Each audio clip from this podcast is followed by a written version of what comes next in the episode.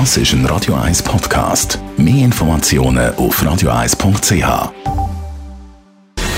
Gesundheit und Wissenschaft auf Radio 1. Unterstützt vom Kopfwehzentrum Irlande Zürich. www.kopfwww.ch Schweizer Forscher haben in den Bündner Alpen und in der Arktis zwei Pilzarten gefunden, die bei tiefen Temperaturen können Plastik fressen und verdauen. Das sagt eine kürzlich veröffentlichte Studie von der Eidgenössischen Forschungsanstalt für Wald, Schnee und Landschaft WSL.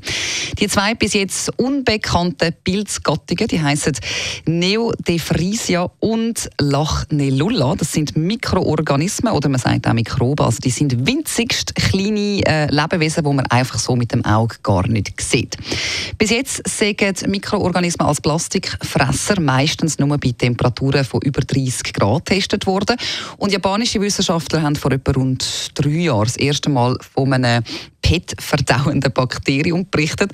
Und jetzt haben aber die Wissenschaftler von der WSL eben mit einem Experiment können zeigen, dass bestimmte Stämme der Mikroorganismen auch bei tiefen Temperaturen von 15 Grad Polyurethan können abbauen. Für industrielle Recycling-Anwendungen wären die kälteangepassten Pilze natürlich sehr wünschenswert, weil der Abbau muss ja dann wie nicht, also man muss nicht erhitzen und das heißt, man kann durch das auch Energie- und Verarbeitungskosten einsparen, was natürlich den Plastikabbau auch ein bisschen klimafreundlicher würde machen.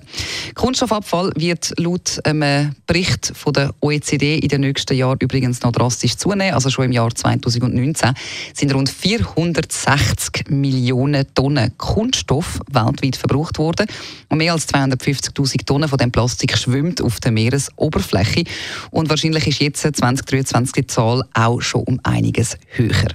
Der extreme Anstieg vom Plastikabfall der wird auch noch ein bisschen verschärft durch das, dass sich eben Plastik wahnsinnig langsam abbaut. Also bis sich ein Plastiksack zersetzt, geht es etwa 20 Jahre. Und bis ich eine PET-Flasche würde abbauen würde es sogar 450 Jahre dauern. Die Studie von der WSL ist also so ein, ein Hoffnungsschimmer, auch wenn die Pilze jetzt gegen den weltweit am häufigsten verwendete Kunststoff Polyethylen nicht ankommen. Immerhin gewisse Plastikarten können von diesen Mikroorganismen gefressen und verdaut werden.